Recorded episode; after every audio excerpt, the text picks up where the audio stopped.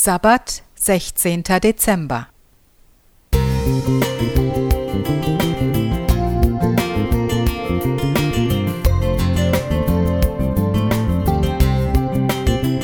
Ein kleiner Lichtblick für den Tag.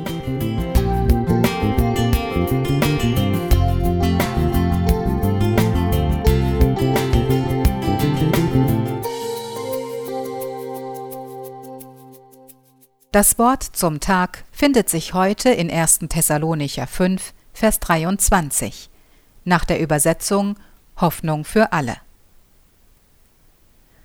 Möge Gott, von dem aller Friede kommt, euch helfen, ein Leben zu führen, das ihm in jeder Hinsicht gefällt.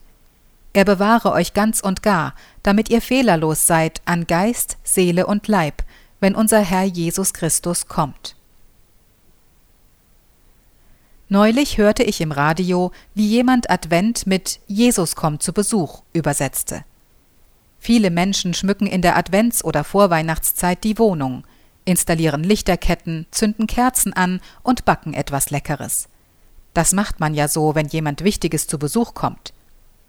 Würde Jesus seinen Besuch in meinem Leben ankündigen, dann würde ich vorher gerne meine Gedanken und Gefühle ordnen und meine schlechten Gewohnheiten aussortieren.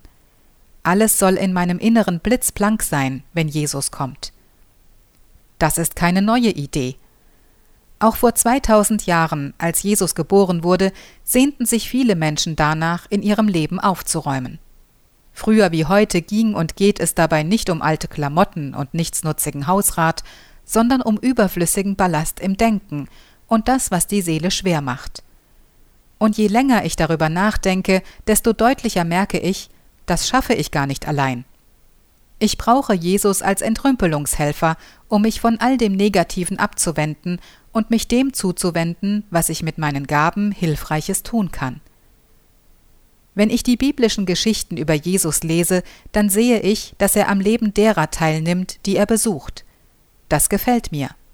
Er interessiert sich für die Sorgen und Nöte der Menschen um ihn herum. Natürlich ist bei mir nicht alles vorzeigbar. Ich bin nicht fehlerlos an Geist, Seele und Leib, wie es in Paulus Brief an die Thessalonicher heißt. Und ob Gott alles gefällt, was ich so gerne für mich behalten würde?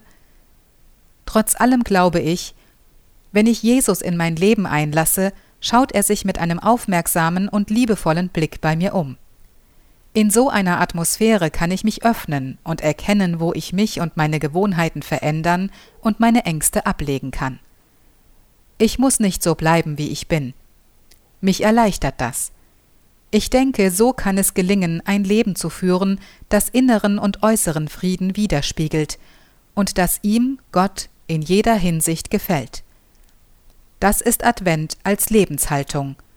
Türen auf für Jesus. Beate Strobel